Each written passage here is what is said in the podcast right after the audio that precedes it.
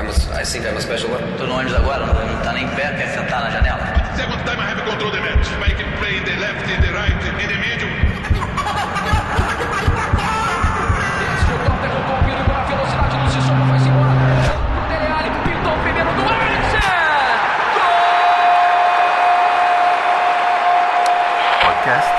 Tempo de Bola.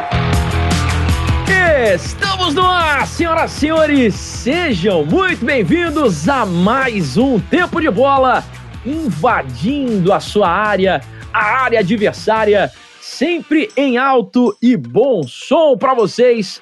Eu sou Otávio Neto e ah, que saudade, hein? Tô de volta depois de um curto inverno, onde precisei estar ausente aí nos últimos dois programas. Senti saudades dos senhores, não sei se senti tantas saudades assim do meu time, né? Mas regresso para essa edição, onde mandaremos outra vez o nosso squad, o nosso time titular, para esse que é o nosso episódio de número 49. E não só 49 episódios, a gente se aproxima aí de uma marca icônica, né? De um número emblemático de 50 episódios lineares aqui do Tempo de Bola.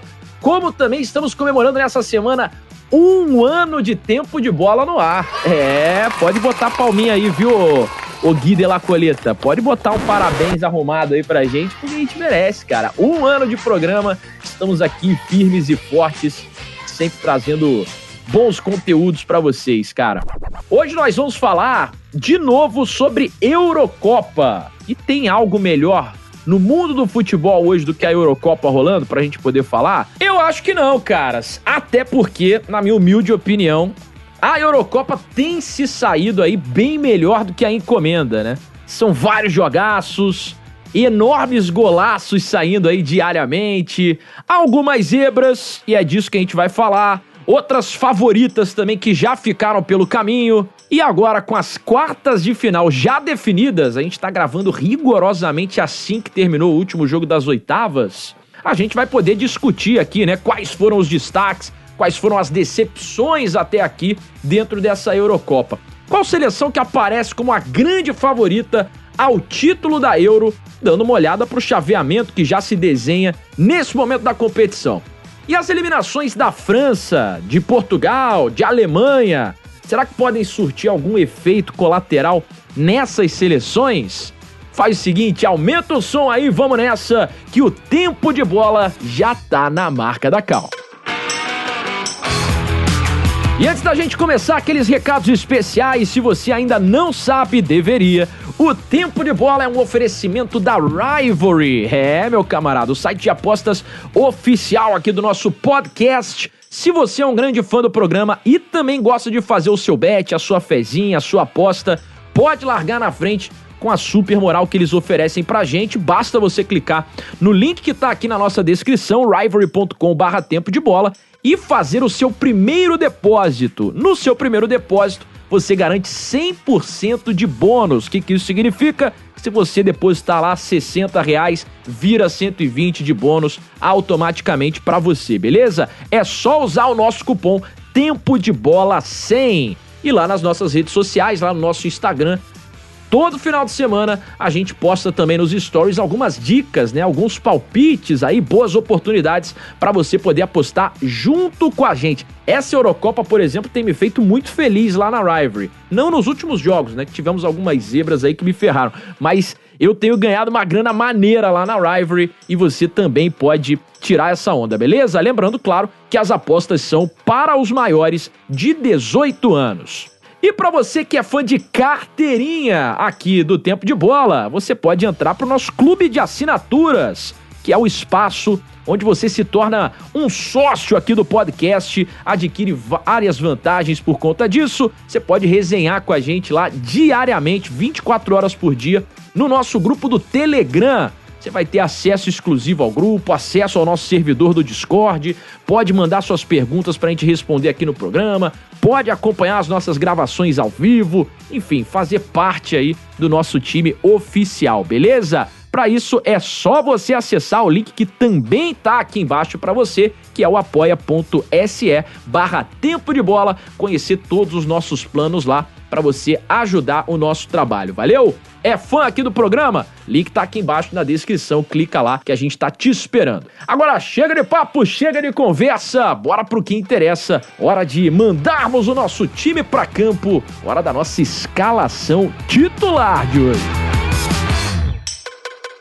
E começamos a nossa área técnica, como sempre, com ele. Ele que está vacinado agora, hein? Que beleza, que alegria, que felicidade. Anderson Moura, tudo bem, Anderson? Ótimo, vacinado em dose dupla, né? Fiquei completamente arreado ontem, mas por favor, não deixem que isso desencoraje vocês a tomarem a vacina de vocês. É um pequeno preço que se paga para ficar imunizadaço aí.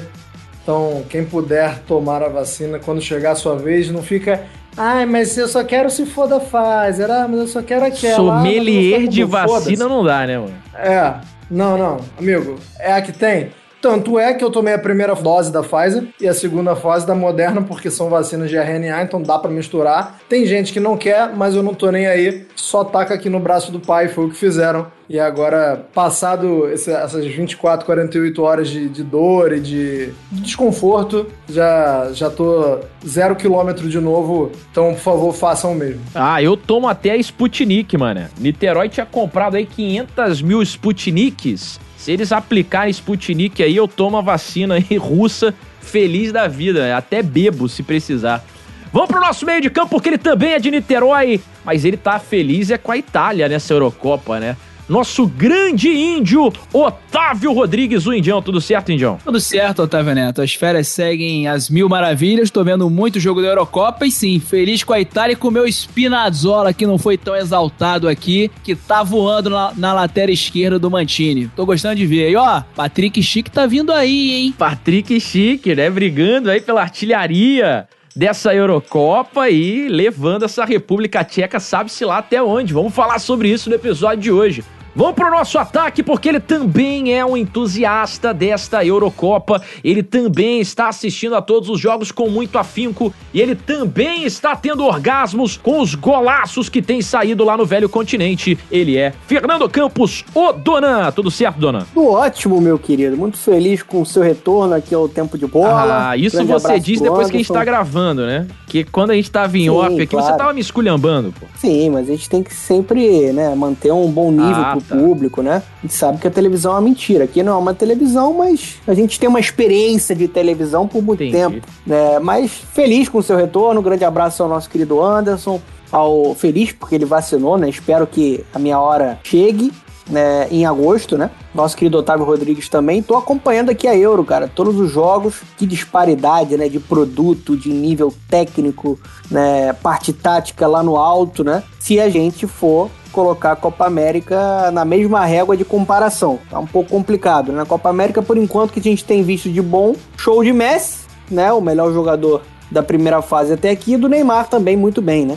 Mas o assunto hoje aqui é a Eurocopa e a gente tem algumas surpresas né, nessas quartas de final, algumas seleções que acabaram decepcionando. A gente já alertava sobre a fragilidade de alguns trabalhos coletivos, né, principalmente na parte tática. Então vamos debater tudo isso aí porque tá bom demais. E eu lamento que a gente tenha um Bélgica e Itália tão cedo, né? Poderia até ser uma final, um jogo dessa dimensão. É verdade, duas grandes favoritas, uma delas vai ficar pelo caminho antes das semifinais, né? Você falou sobre essa comparação aí com a Copa América. A Eurocopa tem deixado a Copa América a ainda mais assustadora, ainda mais escanteada, né? Eu li um texto do Trajano esses dias, salvo engano ontem, que falava justamente sobre isso. Vamos nessa então, cara. Hora da bola rolar. Se prepare, porque vai começar o jogo. Bora pro tempo de bola.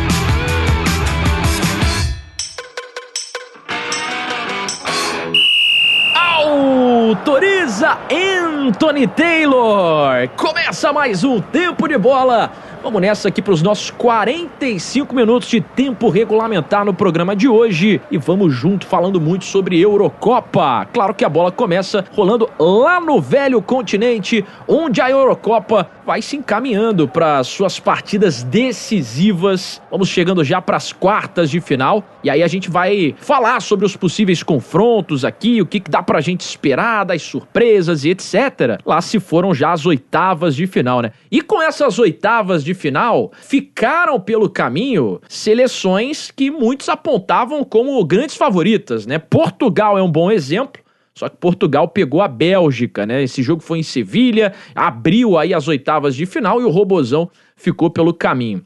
É, tivemos também a França, atual campeã do mundo, que no tempo normal empatou com a Suíça em 3 a 3 e nos pênaltis, com a cobrança desperdiçada pelo Mbappé, fica pelo caminho nas oitavas de final de uma maneira extremamente precoce, né? Eu queria começar falando sobre esse jogo, falando sobre esse confronto, ou na verdade não o jogo em si, mas a eliminação da França, né? O que será que ela significa? O que foi que aconteceu nesse jogo que a França acabou ficando pelo caminho, mesmo tendo uma vantagem depois da virada, né? Saiu perdendo por 1 a 0 conseguiu fazer o 3 a 1 ali, os dois gols do, do Benzema, o golaço do Pogba, uma pintura, aquela chapada característica dele no ângulo.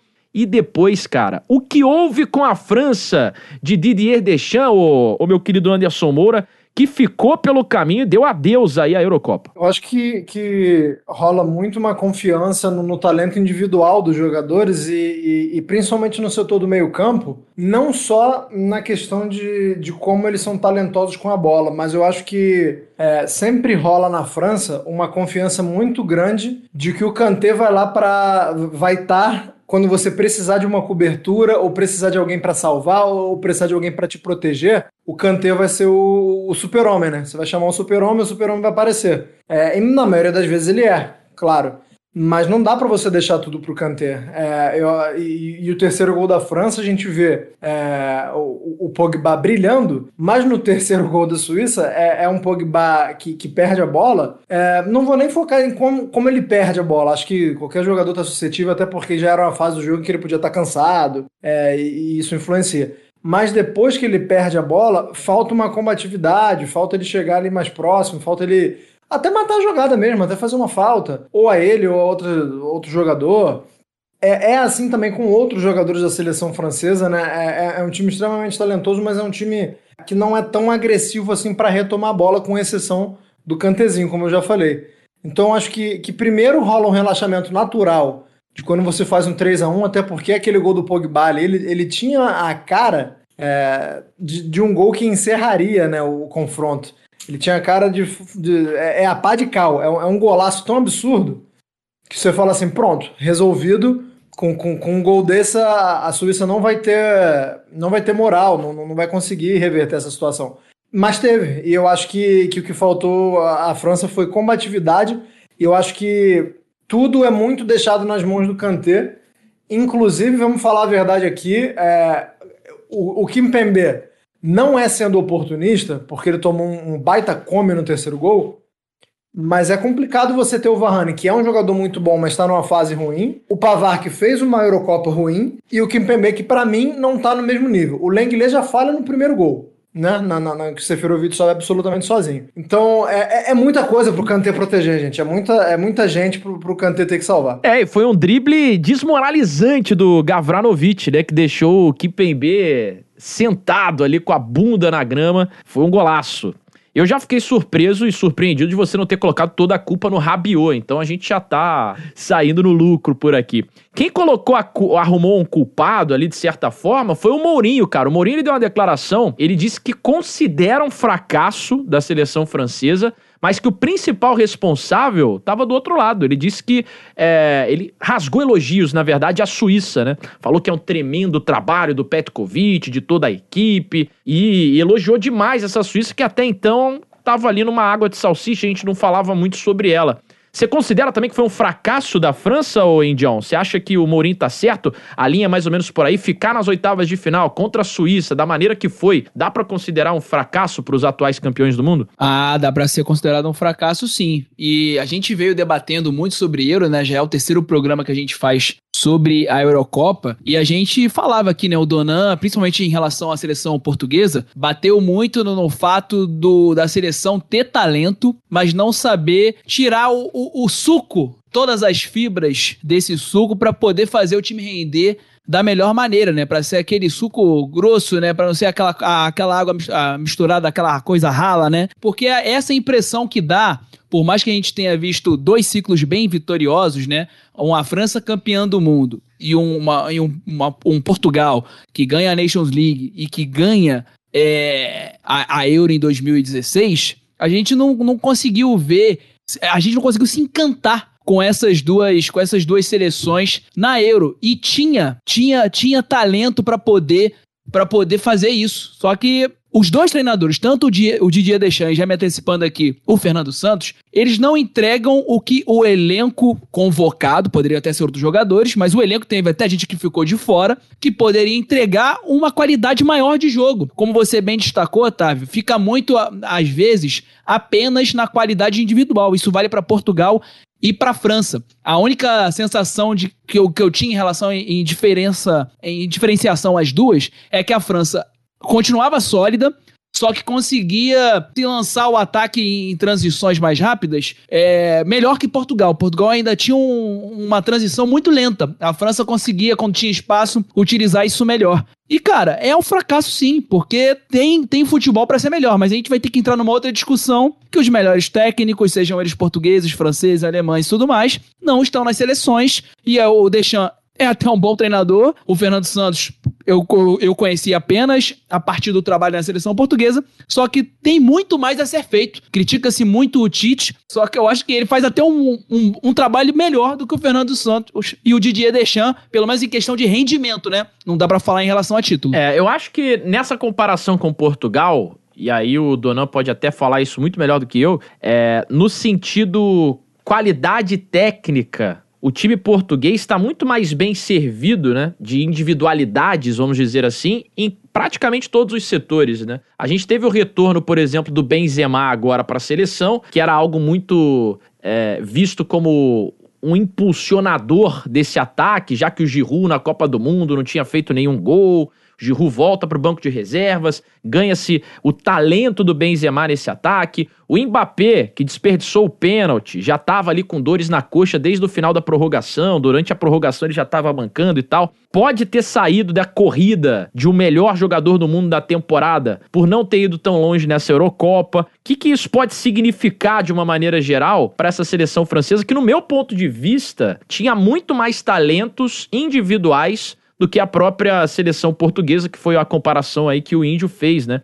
É, o trabalho deveria ter ido mais longe para essa atual campeã é, mundial, né, Odona? Ficando pelo caminho aí, dá para considerar mesmo um fracasso, no meu ponto de vista também. Sim, eu concordo. Acho que dá para considerar um fracasso. É, ficou muito claro. Eu acho que a seleção francesa, assim, ela mostrou em alguns momentos algumas virtudes do ponto de vista coletivo quando ela esteve forçada a jogar dentro da sua característica de transição em velocidade, que foi o que o Indy já falou. Isso aconteceu muito no jogo contra a Alemanha, no primeiro jogo. A gente via uma seleção que conseguiu se segurar, que entrega a posse de bola para o adversário que acelera muito com uma conexão de um Pogba que foi brilhante na Eurocopa, falando de individualidade. É um absurdo que ele entregou dentro da Eurocopa, conectando o Mbappé para atropelar em campo aberto. Assim, quando essa França precisou propor mais o jogo, mostrar uma capacidade de construção, de criação mais elaborada, com mecanismos é, mais organizados, sempre teve um limite, que é o limite tático,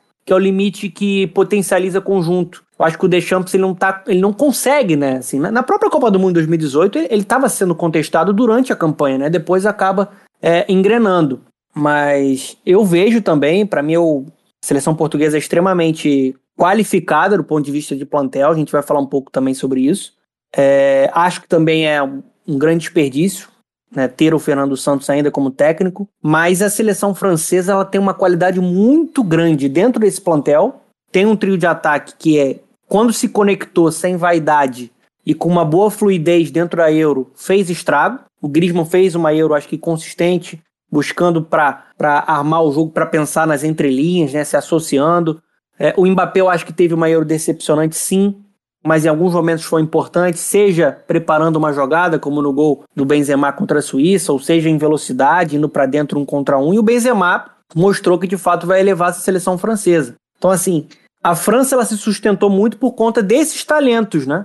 Por conta de um Pogba que, para mim, é, era o melhor jogador da Euro. Tem uma disputa aí com o Fosberg também, que foi eliminado com a Suécia, mas é, acho que tá faltando conjunto, tá faltando a parte tática e por isso a gente começa a, a ouvir que cresce uma possibilidade do Deschamps sair, pensando na Copa de 2022, e até de um Zidane, que tem um sonho de assumir, pegar essa seleção francesa, né, para a Copa do Mundo. Só para a gente ter uma ideia, gente, a seleção francesa deixou de fora nomes como Aouar, nomes como Caquerê, como o Camavinga, o Pamecano não foi convocado, é, o, Theo Hernandes não foi convocado. Por exemplo, o Deschamps botou uma linha de três né, nesse último jogo contra a Suíça. Se ele tem um Theo Hernandes ali, ele atropela. Ele botou o Rabiot para fazer a função. Se ele tem o, o Theo Hernandes como possibilidade, acha até que ele teria que ser o titular né, nessa, nessa lateral esquerda da França. É, esse time ainda ia ser mais elevado ainda, né? A reunião de talento ela tá ali. Tá faltando um bom gestor disso. Tá faltando um cara que consiga organizar mais. Eu acho que o Anderson matou a pau, assim. É, às vezes existe uma certa soberba da França de achar que por ser muito talentosa, que por ser atual campeã do mundo, porque tem uma geração absurdamente fantástica, ela vai ganhar em qualquer momento. E ela foi punida por isso, porque ela enfrentou uma Suíça corajosa e organizada. A Suíça foi mais time, mostrou mais coletivo, competiu. No futebol você tem que competir. Futebol não aceita desaforo. E a, a, a, França foi soberba. A França se apegou às individualidades dentro de um conjunto que acaba sabotando o real potencial da seleção francesa e eu fiz o desabafo passando a bola para quem quiser também dar uma porradinha no Deschamps porque ele merece. É, é, essa essa palavra que vocês usaram, né, a palavra soberba francesa, é algo que eu discuti recentemente com o Rafael Calvo, cara, que faz parte do nosso clube de assinaturas, inclusive aqui do Tempo de Bola, é um assíduo acompanhador do nosso programa, e a gente falando no WhatsApp durante as partidas e tal, ele falou: Cara, eu tô torcendo muito contra a França porque a França é um time muito soberbo, cara. Ele falou exatamente isso. Os caras são muito marrentos, eles acham que eles vão ganhar de todo mundo e tal. E não deu outra, né? E não deu outra. É, sobre o, o time francês, de uma maneira geral, vale a gente lembrar também do Rabiot, que de certa forma a gente dá uma perseguida nele aqui mas o PSG com Rabiot não passava das oitavas da Champions. A Juventus com Rabiot não passou das oitavas da Champions e perdeu o campeonato italiano. A França com Rabiot, que não deveria ocupar a mesma faixa de campo que uma vez já ocupou o Zidane, não passou das oitavas da Eurocopa. Então o grupo, o grupo que era o da morte, que tinha França, que tinha Alemanha, que tinha Portugal, já foi dizimado, cara. Ou seja, morreu todo mundo do grupo da morte. É, sobre o Mbappé, ainda só pra gente fechar esse assunto França, vocês acham que a atuação dele na Eurocopa, mediante essa eliminação precoce também, e os jogos da fase de grupos, onde ele já não tinha performado de uma maneira magistral, apesar do lindo passe ali que ele deu é, de letra nesse, nesse jogo da eliminação contra a Suíça sai de vez da corrida por uma briga pela bola de ouro nessa temporada? Todo mundo concorda com isso aqui? É, para mim não tem, não tem mais chance. Apesar de ter feito uma grande temporada, como é que você vai sustentar que o melhor do mundo não ganhou nem o campeonato francês? Complicado, né? Ele fez uma grande temporada, foi o grande protagonista do Paris Saint-Germain, mas fez uma Euro decepcionante.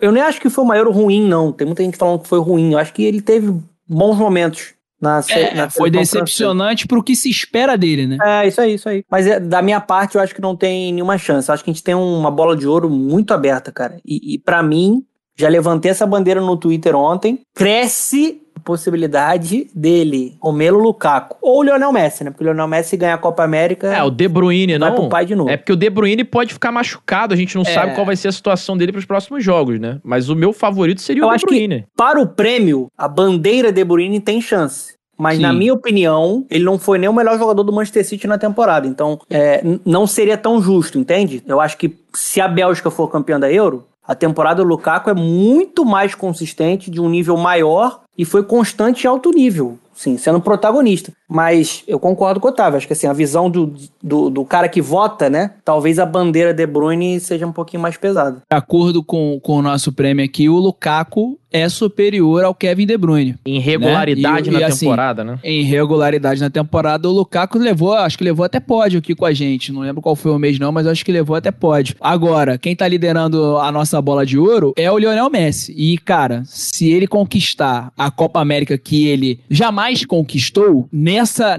nessa temporada que não tem aquele nome e sabendo que pelo menos na regularidade, ele foi o maior, tendo uma chancela da Copa América, eu acho que fica muito difícil não cair no colo é, dele. Vamos ver o que, que os caras vão definir aí, né? Pelo prêmio, vamos né? o que, que os caras vão definir. É, fato é que, por exemplo, eu vou usar minha bola de cristal aqui. A próxima eliminada dessa Eurocopa é a Bélgica, tá? Porque todas as seleções que eliminaram o Brasil nas últimas Copas do Mundo caíram, né? Holanda caiu, Alemanha caiu, França caiu. Falta a Bélgica cair. É a próxima a ser eliminada para o Brasil voltar a sorrir e em 2022 a gente conquistar o Hexa, né? No Catar, que é exatamente o que está se desenhando nesse momento. Ou seja, se você também é supersticioso, você também vai acreditar nisso, cara. A Alemanha, cara, a Alemanha era um time que eu falei, cara, estão deixando a Alemanha chegar, né? A Alemanha é uma seleção que antes da Eurocopa ninguém falava dela. Ah, pô, o Love já tá saindo do comando técnico, é uma troca de geração. E aí a Alemanha fez uma ótima fase de grupos, chegou com moral até ser eliminada pela Inglaterra em Wembley numa partida em que o Southgate tinha deixado ali, na minha opinião, os principais jogadores do banco de reservas, o Grealish, que joga demais, cara. Tem que rasgar elogios aqui para ele. Eu sou fã do futebol dele e acho que ele tem muito futuro ainda. É... O Grealish ou o Jadon Sancho? O Sancho, o San... eu tô falando do Grealish, mas ó. Eu, eu tô tá zoando o Galva. O Traíra tá zoando o Galva. Sim, sim. Confundiu. A gente até falou sobre isso no grupo mais cedo, né, cara? Inacreditável ele, ele confundiu o Sancho com o Grealish. Mas assim, o, é, o, o Sancho também tava no banco, o Foden no banco. Então eu falei, pô, ele vai fazer o esquema ali do City para jogar contra o Havertz, vai dar merda isso daí. E não deu, né? A Inglaterra venceu em Wembley por 2 a 0 O que, que significa essa, essa eliminação da Alemanha, essa classificação da Inglaterra do Southgate, que talvez tenha tido o seu primeiro grande teste, né? Esse 2 a 0 para cima da Alemanha, com um gol do Kane, com uma boa atuação do time de uma maneira geral. E a Inglaterra está na próxima fase, a Alemanha está eliminada, Anderson. Como é que você viu essa classificação da, do English Team aí para as quartas de final? Primeiro de tudo, adoro ver a empolgação inglesa, né? É, se tem uma coisa que eu gosto de ver é, é a galera na Inglaterra super empolgada. A gente que está com 30 e poucos anos, a gente está cansado de ver é, que a geração atual, no caso, seja de quando essa frase é dita, ela é sempre a melhor, né? É sempre o agora vai, 98, né? É, a geração de 98 era a melhor de, de todos, de, de, muitos anos. Aí de depois de 2002 era a mesma coisa, e, e assim sucessivamente. É, mas eu acho que, que pesa muito também, é, é, não querendo tirar o mérito da Inglaterra e do Southgate, que tem seus méritos, mas, cara, a, a Alemanha, é, meu Deus, cara, eu não sei nem o que falar. O, o que aconteceu com o Love no, nos últimos tempos, porque um deserto de ideias, é, um cara que parecia completamente incapaz de, de retirar o melhor dos jogadores, é, inclusive de subverter é, o, o, melhor lugar dos jogadores jogarem. Pô, eu, eu acho o Kimmich craque. E quando o cara é craque, você tende a achar que ele vai render em todas as partes, né? Se ele é craque, por exemplo, se o Neymar é craque, ele pode jogar aberto na, na, esquerda, ele pode jogar de 10, ele pode jogar como um centroavante móvel, porque a, a qualidade técnica dele acaba sobressaindo e, e pode ser que as coisas deem certo. E é o que ele fez com o Kimmich, por exemplo. Eu acho o Kimmich craque, mas, gente, porra, entre ter o Kimmich no meio para fazer aquela dobradinha com o Kroos e para botar na ala, porra, me parece muito óbvio que o Kimmich vai render muito mais no meio. Enfim, é, eu acho que, que foi um time que você fechou as boas partidas na, na, na, na fase de grupos,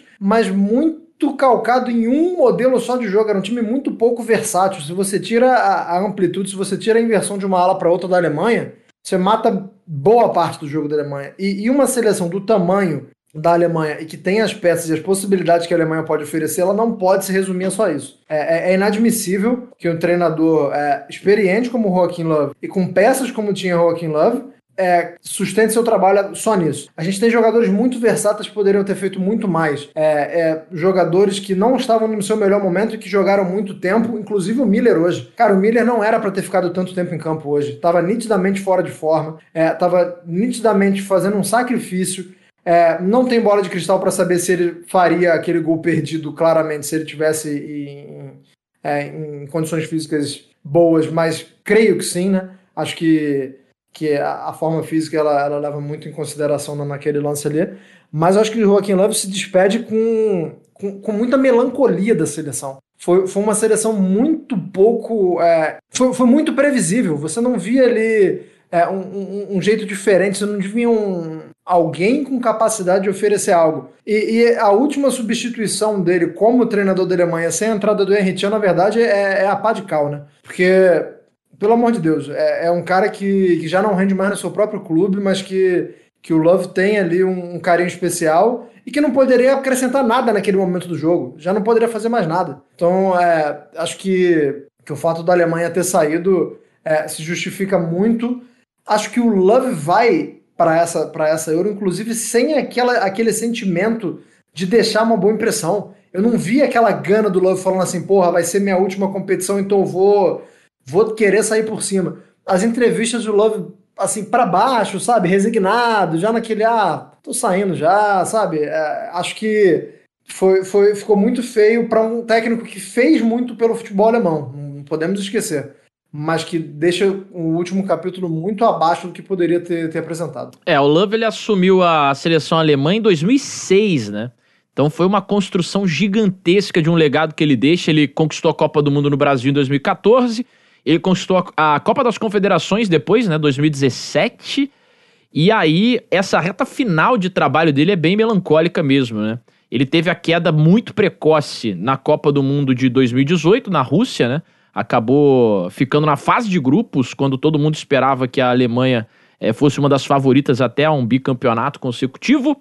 E se despede agora também caindo nas oitavas de final da Euro, deixando esse cargo para o Hansi Flick, né, que é o ex-comandante do Bayern de Munique, para quem não se lembra, será o próximo treinador da Alemanha. Pela primeira vez na história da Eurocopa, nós não teremos nem a Alemanha nem a França nas quartas de final, o que pode significar um campeão inédito dentro da competição, né? E qual seria esse campeão inédito? A Bélgica, por exemplo, nunca ganhou, né? A Bélgica tem um vice-campeonato lá em 1980, se não me falha a memória, eu acho que é o ano que a Bélgica chegou ao vice-campeonato. A Ucrânia, que está classificada, nunca ganhou. A República Tcheca já tem uma, uma euro, né? A Dinamarca já tem também a Dinamáquina lá de 92, né? Enfim, quem será o campeão dessa edição? Acho que a Itália tem grandes chances, viu? Queria que você falasse um pouco sobre isso, Indy, porque a Itália foi uma das primeiras também a se classificar, passou pela Áustria ali com o resultado de 2 a 1 e chega agora para a próxima fase de quartas de final como uma das favoritas também tem pedreira pela frente. Esse duelo aí, cara, Bélgica e Itália. Uma das duas grandes favoritas vai ficar pelo caminho. O que, que você acha que pode rolar nesse jogo? É, cara, vai ser um. Como o Donan falou aí, vai ter um, uma sensação de final antecipada, né?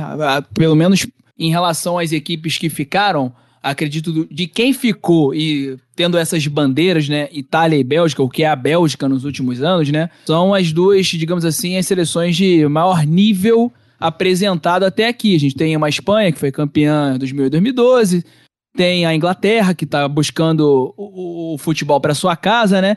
Mas fica muito entre a Itália, acredito que pelo rendimento da Itália até aqui, e pela Bélgica, porque acredito que no papel essa Bélgica é melhor do que a Itália. É, é, um, é um time que tem jogadores com mais nome para meter mais medo, né? Que impõem mais respeito, né? Como diria o Pofechou lá na conversa com o Zidane. Então, assim, acredito que a Itália ela é favorita no que jogou até agora, mas quando entrar em campo, eu acho que a Bélgica será favorita. Dá para entender essa, essa diferença? É, eu acho que assim, a gente vai ter que ver muito se o Hazard vai jogar, se o De Bruyne vai jogar, porque isso impacta diretamente nesse futebol jogado também do time da Bélgica. Né? Impacta, impacta bastante. A, a Bélgica, depois que o De Bruyne volta de lesão, até naquela partida que ele entra no segundo tempo, dá assistência, marca gol, é uma outra Bélgica. E e assim, o, o, o, o Hazard, eu, o, o Eden, né? Eu já não vejo. Eu já não vejo ele fazendo tanta diferença. Por mais que na Bélgica ele não seja o, o, o Hazard do Real Madrid, ele seja um pouquinho, um pouquinho melhor. Mas eu acho que ele não vai fazer tanta diferença. Eu acho que o, que o Kevin De Bruyne, assim, ele é vital. Ele pode ser um divisor de águas para os dois lados. Só que quando a Bélgica entrar em campo, eu acredito que, como coletivo e como momento decisivo, essa Itália ainda não se provou.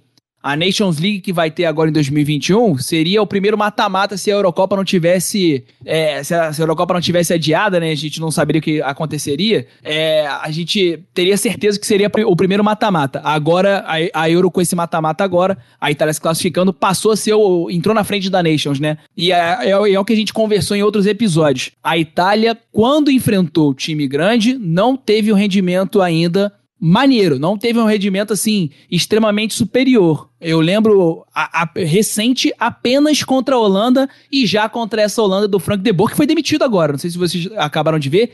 Ele sim, se sim. demitiu. É, foi o... É, eu narrei esse jogo, inclusive. Holanda e Itália. Foi empate, foi um não foi? Eu narrei. Foi, empa foi um empate. E a Itália exatamente. jogou muito. Foi, acho que foi um a um. A Itália jogou demais. Mas assim, não, é, não era a Holanda do Van Dijk, era uma Holanda com o Frank de Boer tentando remontar os cacos. E foi só. Na prim... No início do trabalho, teve jogos contra Portugal, contra uma Polônia que já não é a mesma aquela Polônia da Copa de 2018 e do outro ciclo, e com esse Portugal do Fernando Santos aí, um jogo, jogos bem caídos.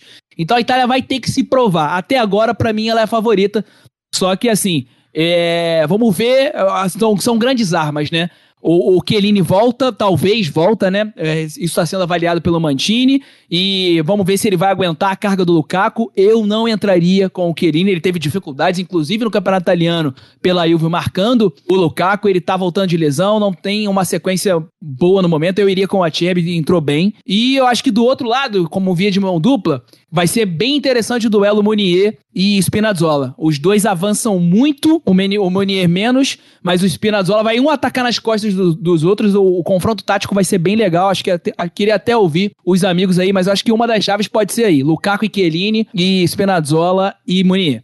É, vai ser interessante, cara. Vai ser um duelo interessante. Esse jogo, só pra passar a régua aqui, foi um jogo da Nations League, Itália 1, Holanda 1. A Holanda tinha sim o Van Dijk ainda porque foi em outubro né, do ano passado, então foi um pouco antes é, do Van Dijk se lesionar e tudo mais. Esse jogo foi 1 a 1 Pellegrini marcou para a Itália e o Van de Beek marcou para Holanda. Ô Dona, fala um pouco então aí do que, que você acha desse jogo, cara, de Itália e Bélgica, mas eu queria que a gente falasse um pouco também da Espanha, né? A Espanha parece que vai ter um caminho sossegado, porque vai pegar a Suíça, a Suíça vem com moral, e você é um cara que normalmente é, elogia a, a, os jogos da Espanha, diz que apesar do resultado estar tá sendo um pouco conturbado, é, ter percalços ali no caminho, a Espanha tem feito bons jogos, né? Você já falou isso algumas vezes. O que, que você acha aí que a Espanha pode aprontar? Passa tranquilo pela Suíça ou não? Ou pelo menos segue sendo favorita? Pela frente vai ter o vencedor de Bélgica e Itália. Como é que você enxerga esse lado da chave aí? É, só para pegar um pouco do, do Bélgica e, e, Itália, eu acho que a Itália é a seleção que está mostrando um algo a mais no momento, não só na Eurocopa, mas mundial. Nível de rendimento, né? São 31 jogos, se eu não estou errado, de invencibilidade. E jogando bem. É... Só que eu acho que ela agora vai ser testada em um nível que a gente ainda não viu. Por quê? Porque essa Bélgica, e aí eu reforço o que o Índio falou, quando ela entrar em campo, ela vai entrar com uma seleção que fez uma boa Copa do Mundo muito forte, uma seleção que eliminou o Brasil, uma seleção que eliminou a, a, a atual campeã, né, Portugal, por mais seja Portugal de Fernando Santos. Ela é uma seleção cascuda. Ela é uma seleção, nesse momento, mais madura. Acho que mais preparada psicologicamente para um jogo dessa dimensão. Eu acho mais fácil a Itália sentir um pouco, como já sentiu né, no, no jogo contra a Áustria, é, do que essa Bélgica. Só que o jogo da Bélgica também é muito condicionado à presença, principalmente do Kevin De Bruyne. Pensando o jogo de maneira cerebral, né? articulando, se associando. É um cara que faz essa, essa seleção funcionar muito bem. Eu acho que o Eden Hazard, apesar de estar em crescimento claro na Euro, é, é um cara que pode ser bem substituído ali pelo Carrasco, se entrar, e que pode ser um, uma peça de velocidade, um possível contra-ataque. Agora, o Kevin De Bruyne é, é, é uma peça que que vai fazer muita falta se não jogar. Para mim, o Martins está blefando. Para mim, o, o, o, Kevin De Bruyne vai para o jogo. Mas a, a, seleção italiana tem jogado mais futebol. E, e se perder né, da Bélgica, eu espero que o, o trabalho é, siga em andamento, porque o Roberto Mantini está fazendo um trabalho muito bom.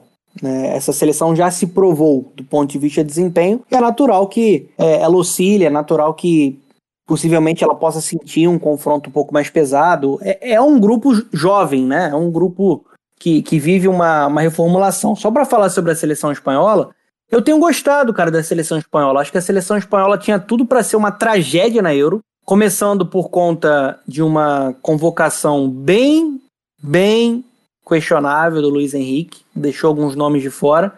Pela insistência, por exemplo, do próprio Morata, que é um jogador que, apesar de ter feito um golaço decisivo, né, que eu falei até eu nunca critiquei nessa semana em rede social, é um cara que perde muitas oportunidades, né?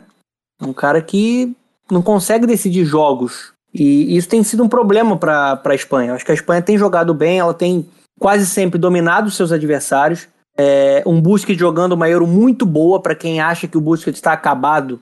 Ele não está acabado, ele continua jogando muito bem como um primeiro homem de meio campo histórico. Voltando de Covid, hein, nego? Voltando de Covid, muito bem lembrado.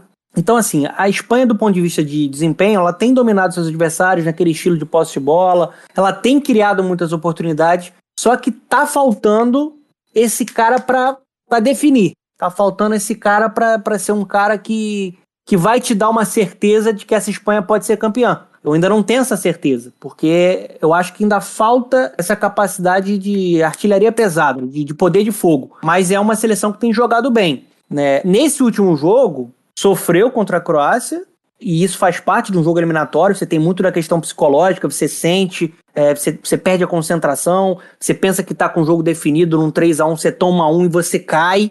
Isso também amadurece quando você passa. Então, assim, a gente viu o sistema defensivo da Espanha sofrendo naquele jogo, né? De uma maneira que a gente não via anteriormente nos outros jogos da, da Euro. Mas eu acho que é uma seleção que tem jogado bem né, vai enfrentar um, um, uma Suíça que, para mim, é até um coletivo mais forte do que a atual Croácia. Eu acho que a Croácia ela caiu muito. Para mim, a Croácia é uma das grandes decepções da Euro. É, eu acho que esse confronto com uma Suíça que vem embalada por ter eliminado a França vai ser ainda mais complicado, mas a Espanha tem jogado bem. Vamos ver se o Morata agora começa a gostar um pouquinho mais das redes, né? Atacante tem que gostar do gol, não tem jeito, senão vai ser questionado e e aí vai ficar abalado psicologicamente. Ele gosta, ele gosta. O problema é que ele, ele gosta de gol, mas ele ama impedimento. Isso aí. Impressionante, né, cara? Ele, ele e o Timo Werner são dois atacantes, assim, que faltam algo a mais para explodir de Quem vez. Quem tá né? jogando muito no time da Espanha também é o Ferran Torres, né, cara? Ferran Torres tá jogando muito muita bola nessa Euro, cara. É um dos jogadores que aparecem pouco, assim, se você ficar olhando o jogo e tal, mas se você prestar atenção mesmo no, no papel dele nessa seleção espanhola é, é surreal quanto ele tá jogando a temporada inteira, diga-se de passagem. Né? Só ressaltar, né, ainda sobre o Morata, que teve uma entrevista coletiva, um episódio lamentável. Não sei se vocês viram, mas o jornalista ficou meio que é, duvidando do que ele estava falando quando ele disse que após o gol perdido e, a, e as más atuações na fase de grupos e tal, ele chegou a, a, ter. sofrer ameaças, né? Com a família, com a esposa e etc. E aí o cara meio que ficou. O jornalista que entrevistou ele, eu não lembro exatamente qual era o, o veículo e tal. Mas o cara ficou colocando ele contra a parede, assim, como se ele estivesse mentindo sobre isso, né? E, e, ele, pô, realmente passando por uma barra num, num momento complicado. Esse golaço que ele meteu, é, que valeu aí a classificação da Espanha contra a Croácia, né? É, certamente foi um, deu uma lavada na alma aí do Morata. Vamos ver como ele vem para esse confronto contra a Suíça. Só para deixar claro, Otávio, para não parecer que eu sou hater do Morata, a questão minha com o Morata é que eu meio que desisti de defender, entendeu? Assim, Porque eu já defendi não, muito. É justo, eu, eu, gosto. Né? É justo. É, é eu, eu, eu, gosto da movimentação dele. Quando ele foi contratado agora para Juve, eu achava que é um jogador que conseguia se conectar bem com o Cristiano Ronaldo. Cheguei a falar no melhor futebol do mundo, que o Luizinho tava apresentando comigo, comigo que ele era melhor que o Diego Costa na época. Isso até hoje fica na minha cabeça, né? Porque ele não consegue confirmar, assim, né? Apesar que o Diego Costa também é um, é um cara que oscilou né? muito na carreira. Mas, pô, meu amigo, tem que fazer gol. Sai desse impedimento e faz acho, gol. Fernanda, é que é, é, hoje é, existe um extremismo muito grande do cara ser muito bom ou dele ser um pereba. E o Morata não é nenhuma coisa nem outra. É. é quem 880, fala que né, ele é muito, é, quem fala que ele é muito bom tá errado e quem fala que ele é um pereba tá errado também. É um jogador que tem suas qualidades, tem sua utilidade, faz seus gols mas não, não conseguiu mais na carreira por causa do, do, desses pontos fracos que a gente já citou, né? Parece que o cara tem déficit de atenção, de verdade, assim, ele, ele, ele não, não se liga, assim, no posicionamento e tal. Teve até um camarada que falou no nosso grupo lá no Telegram que se a ficha dele no, no Championship Manager e no Futebol Manager tem que ter posicionamento 5. Que o cara, ele não consegue, assim, ele ter o timing. Mas também não, não é um inútil por causa disso, né? Acho que a gente só, só precisa ponderar quando a gente estiver falando do Morata. No momento do jogo, a gente pode até extravasar e falar que é um absurdo, que o cara é, do valor dele, valor que eu digo, que é um cara que tem um currículo, porra, com Chelsea, com Atlético de Madrid, com Juventus, que é comprado, que, que o empréstimo por um ano custa 10 milhões de euros, é um cara que deveria falhar menos. Acho que, que, que o que fica na, de lição do Morata é isso. Agora, falar que o cara é pereba é muito exagero. É, sem dúvida. É, olhando as seleções que são as azarãs, né, as underdogs aí classificadas nesse momento, já que seleções importantes caíram, seleções que a gente não imaginava chegaram aqui, né? A Dinamarca talvez não esteja nesse balaio. A Dinamarca. É, eu, por exemplo, não acreditava que ela fosse chegar nas quartas, principalmente depois da, do que aconteceu com o Eriksen. E é uma história de superação legal, mas a Dinamarca tem uma boa seleção e tem uma camisa é, com mais história também. Mas se a gente olhar para as outras seleções, né? O caso da República Tcheca, que tem esse misterioso caso aí do Patrick Schick, né, que é um dos é, grandes destaques dessa Eurocopa.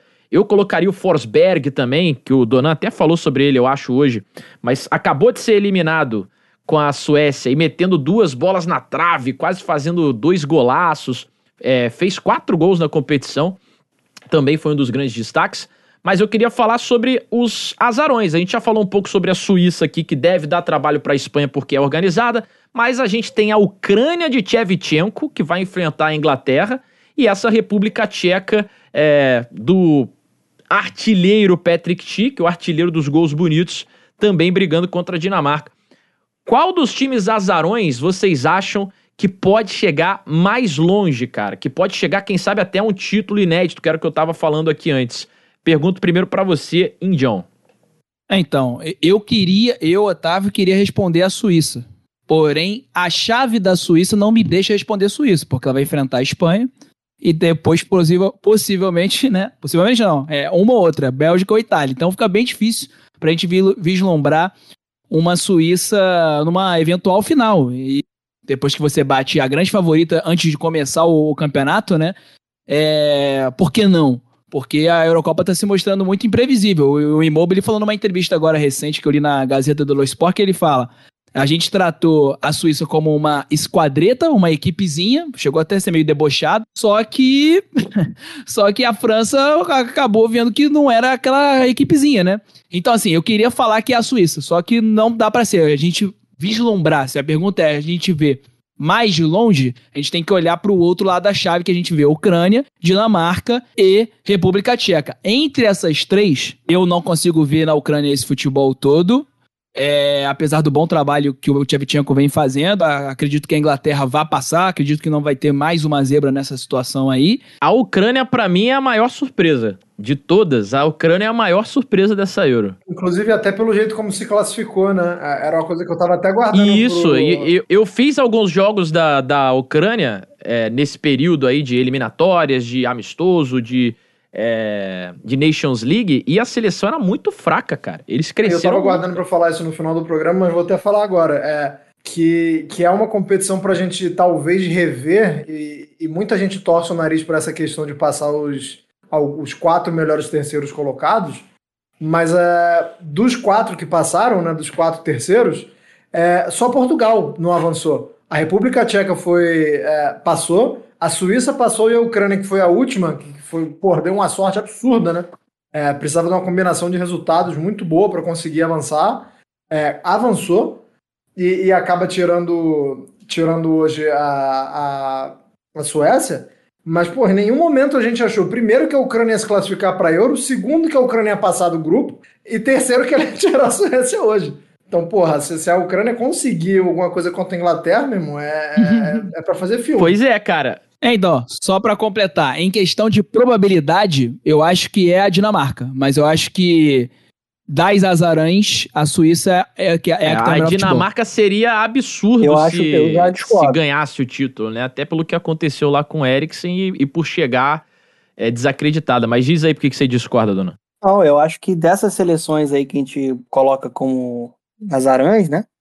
Para mim, Sim, com tranquilidade a Dinamarca é a que apresenta o melhor é, futebol. É, mas a, a, Dinamarca ela não é tão azarona assim, né? foi o que eu falei antes, assim, a Dinamarca tem mais história sim, sim. que as outras é, e tal. como sensação, né? É, a história chegou como sensação, né? E, cara, a República Tcheca é um negócio inacreditável, porque antes da Eurocopa era um time mequetrefe, pô. Tomando goleada, tomando 4 a 0 da Itália, um time que inexplicável. Para mim é inexplicável. Eu, eu, diria que é superior ao que você citou aí, Otávio, em relação à Ucrânia. Acho que é a competição eliminatória, né? Você fica muito forte mentalmente, concentrado. Para mim, cara, a Dinamarca é uma seleção, assim, só para responder e, pra, e, deixar o carro andar, é, eu consigo enxergar ela, assim, numa, numa final de Euro. É uma seleção que botou, por exemplo, a Bélgica na roda. Ela perdeu o jogo por conta das individualidades da Bélgica. Mas ela foi superior à Bélgica. Passou por cima de País de Gales, assim, é uma seleção muito organizada e você tem essa questão também de se fechar, você tem a magia do futebol, da questão do Eriksen. Assim, eu acho que é uma seleção que vai ser muito difícil de ser é, batida. E vamos falar um pouco agora sobre a Inglaterra, então, para a gente já começar a partir para os finalmente aqui desse episódio, porque eu estava justamente construindo esse, esse gancho. Falando dos azarões, a Inglaterra tá de um lado da chave muito melzinho na chupeta para ela, né? Se chegou o momento de dizer agora vai para a Inglaterra mais uma vez, como o Anderson bem lembrou no episódio de hoje, Dessa vez, parece que agora o caminho tá bem tranquilo para os comandados do Southgate, ou pelo menos o desenho é o melhor possível. O Southgate, que, para quem não se lembra, né, na Euro de 96, ele já falou muito sobre isso, ele tem esse trauma até hoje. Ele foi quem bateu aquele último pênalti na semifinal contra a Alemanha e desperdiçou o pênalti. Deu a vaga na decisão para a Alemanha naquela ocasião. Hoje o Southgate, treinador da Inglaterra, eliminou os alemães como comandante técnico em Wembley. Então talvez ele tenha expurgado aí esse demônio.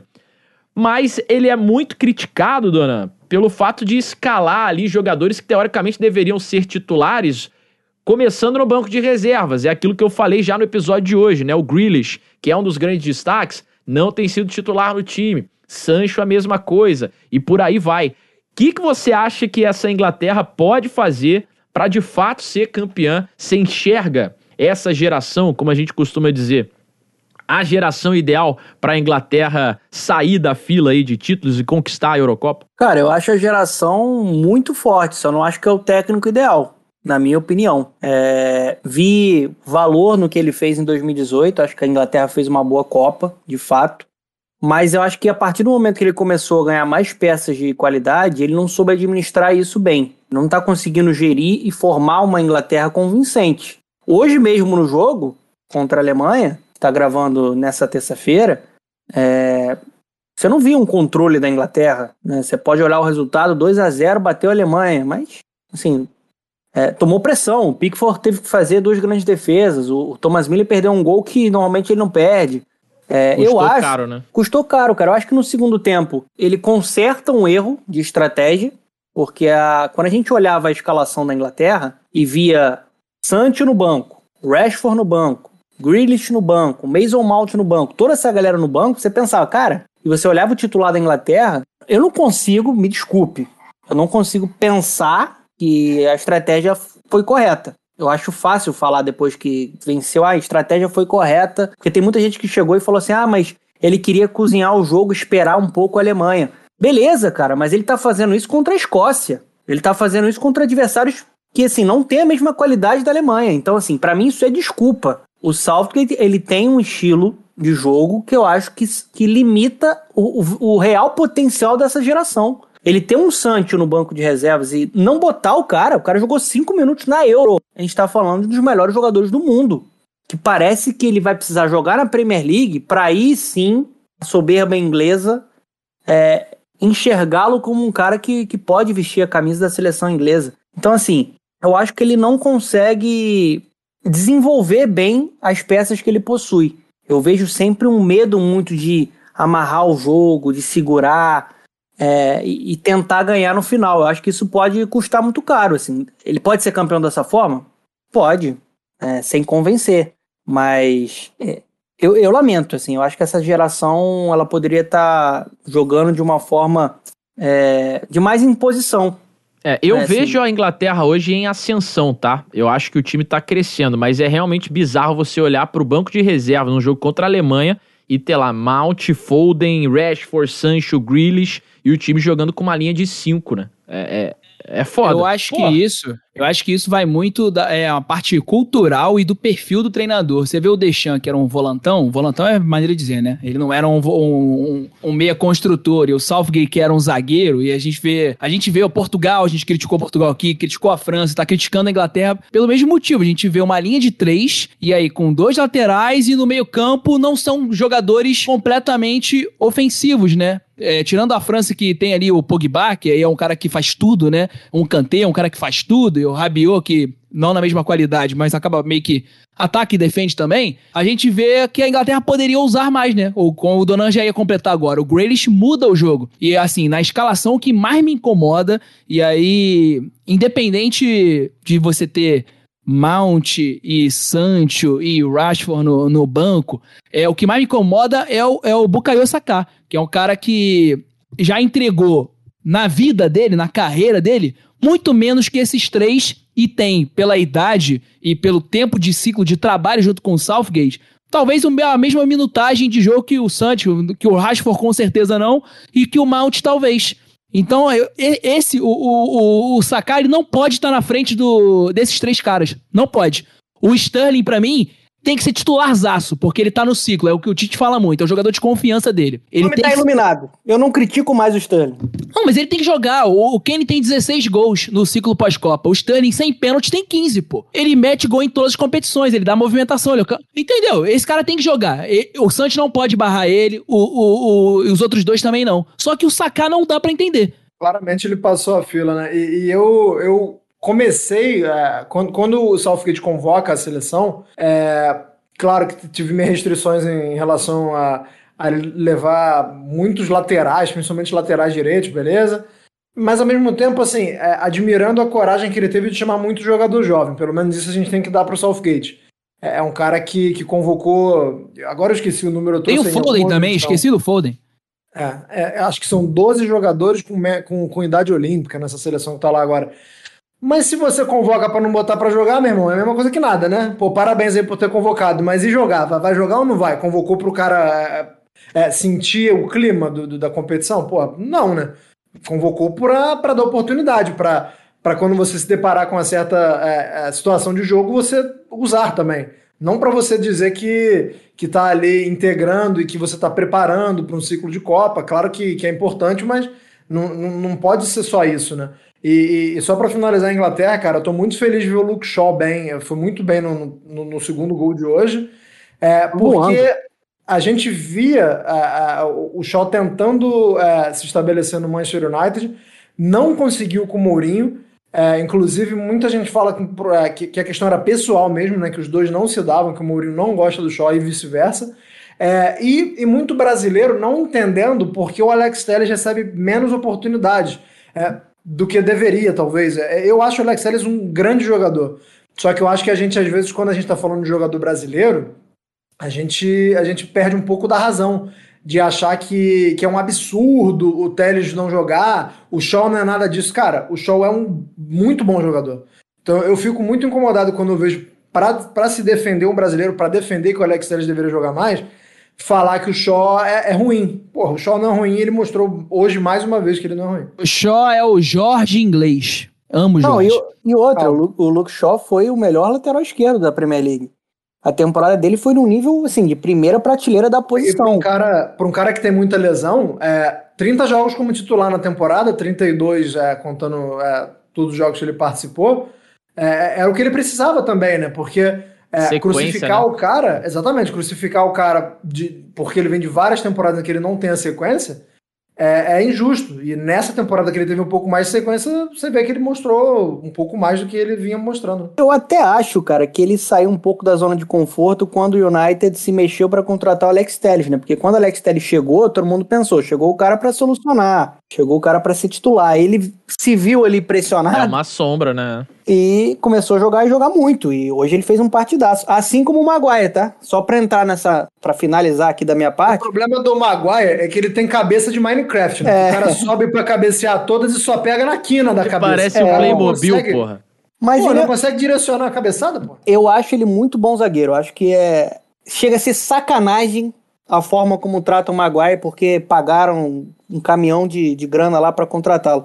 A temporada dele foi mesmo. absurda. Ele, ele, ele, tem, ele tem valor, ele, ele fez uma temporada muito boa, de alto nível no. E a gente começa a descobrir então se essa Inglaterra vai ter chance mesmo de título enfrentando a Ucrânia no Olímpico de Roma, né? No sábado, onde vai ser esse duelo pelas quartas de final. As quartas de final começam na sexta-feira com um jogaço, meu amigo. Quatro da tarde tem Bélgica e Itália. Esse jogo rola em Munique. Teremos também Suíça e Espanha em São Petersburgo, na Rússia. Ucrânia e Inglaterra, como eu disse, no sábado às quatro da tarde. E também no sábado, à uma da tarde, o horário anterior, República Tcheca e Dinamarca. E você aí que tá ouvindo, hein, o podcast, quem você acha que vai ser o campeão da Euro? Manda sua mensagem lá pra gente, comenta lá nas nossas redes sociais, arroba Tempo de Bola Cast. Participe com a gente e interaja conosco, fechou? Ergue o braço por aqui o Anthony Taylor. Fim de jogo. Ah, como é bom estar de volta para esse podcast, viu? O tempo passa rápido, a gente fala muito sobre futebol, entra profundamente aqui nos gramados mundo afora. Tava com saudade, tava com saudade. Meus queridos, sempre um prazer, hein? Sexta-feira, então, Eurocopa de volta com grandes jogos. Vou ficar com saudade também de jogo todo dia, porque Eurocopa tá boa demais, cara. Comparado aí à Copa América, eu vou te falar um negócio, viu? Um abraço, Anderson. Tamo junto e até semana que vem. Um abraço, meu querido. É, duas considerações finais. A primeira é que estava perguntando quem era surpresa, quem a gente achava que podia ser surpresa antes da Eurocopa. Eu achei que era a Dinamarca tanto é que o, o vídeo que eu faço do, do Palpite Rivalry, o primeiro é da Dinamarca vencendo a Finlândia, errei. Aí teve o negócio do Ericsson, eu falei, bom, minha surpresa foi pro saco já, porque quando eu fiz a simulação, eu tinha, eu tinha é, visto a Dinamarca chegando até a semifinal. E aí eu fui apaguei, falei, porra, fiz alguma coisa errada, né? A Dinamarca não vai chegar na semifinal. E pode ser que chegue, pode ser que chegue agora. E, e minha segunda é, consideração final é que a nossa querida Atalanta, é, até ontem, né? Não atualizei com os gols de hoje, mas até ontem era o segundo time com mais gols marcados na Euro, né? Com mais jogadores que defendem o clube que tinha marcado, atrás da Juventus, que tem o Penaldo, né? Fica difícil pegar. Mas a nossa querida Atalanta, a segunda colocada com muitos jogadores aí fazendo gols. Isso porque a Atalanta tem dois colombianos no ataque, né? Então, se, se investisse mais europeu, a, talvez a, fosse a líder aí. Tá aí então, cara, a Deia representando nessa Eurocopa muitos jogadores, né, da Atalanta presentes na Euro. Valeu demais, Indião. Tamo junto. Até semana que vem. Um abraço. Um abraço. Minha consideração final vai para esse assunto que a gente acabou tratando aqui, o perfil do treinador. A gente vê que a seleção que, pelo menos que das que estão vivas a, até, o, até, até o momento, né? Itália e Bélgica são os, são os treinadores que têm um perfil e cultural e também perfil de como era jogador ofensivo. Roberto Martinez, que, que é espanhol, que viveu dessa nata do futebol espanhol, utiliza muito essa cultura para fazer a Bélgica jogar. E o Roberto Mantini, que você já falou muito aqui no, no programa, né, no Tempo de Bola, um ano de Tempo de Bola, muito obrigado a todos. É, era muito ofensiva na Sampdoria, né? Era um craque, né? Que não jogou a Copa do Mundo, né? Tem toda uma questão polêmica, né? Mas era um cara ofensivo e que quer fazer a Itália mudar sua cultura. Então o perfil do treinador e a questão da cultura é muito importante pra gente analisar também os times. Boa, gostei. Fernando Campos, um abraço para você até semana que vem, hein? Sensacional, né? Mais um tempo de bola aí falando sobre Eurocopa. E para pegar essa linha de treinador, expectativa muito grande com o que o Hansi Flick vai fazer, né?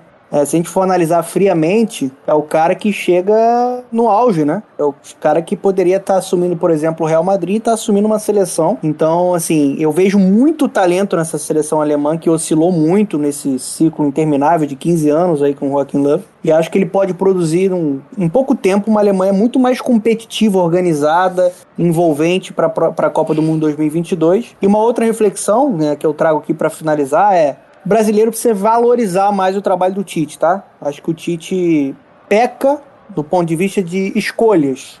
seja no time titular que ele vai botar ou até na convocação em geral. Mas taticamente, vendem uma distância como se todo mundo tivesse jogando muita bola, só tivesse seleção imbatível na Europa. A gente tem visto uma Eurocopa boa, mas não é por aí. Eu acho que o trabalho do Tite ele tem que ser um pouquinho mais valorizado. Quantas gerações aí que a gente falou hoje aqui no programa que estão sendo né, desperdiçadas por trabalhos ruins aí também no futebol europeu.